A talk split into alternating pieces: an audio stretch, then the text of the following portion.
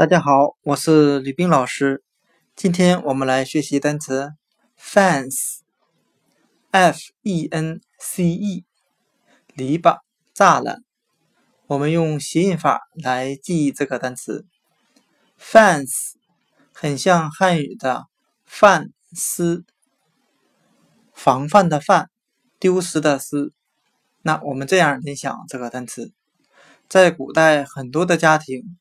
为了防范丢失自家的财物，都在房子的周边建起了篱笆墙 （fence）。篱笆、栅栏。